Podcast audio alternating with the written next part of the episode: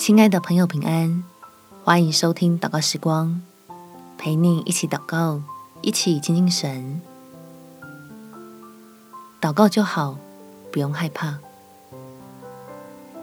在罗马书第八章第三十七节，然而靠着爱我们的主，在这一切的事上已经得胜有余了。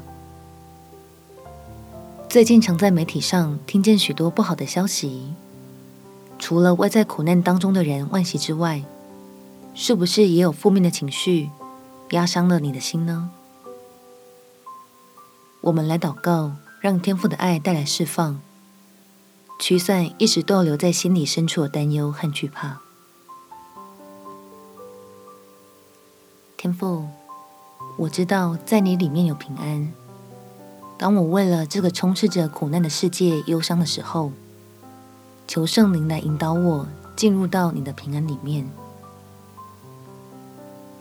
因为我认为自己也有许多的苦难，对于未来也有许多未知的恐惧，所以只要一听见有什么坏消息，心里的惊涛骇浪就无法自制地被勾起。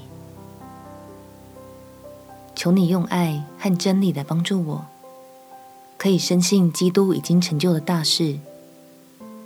就胜过这些阻碍我喜乐的负面情绪，让你的孩子不是生活在忧愁当中，而是快活在你赐的恩典里面。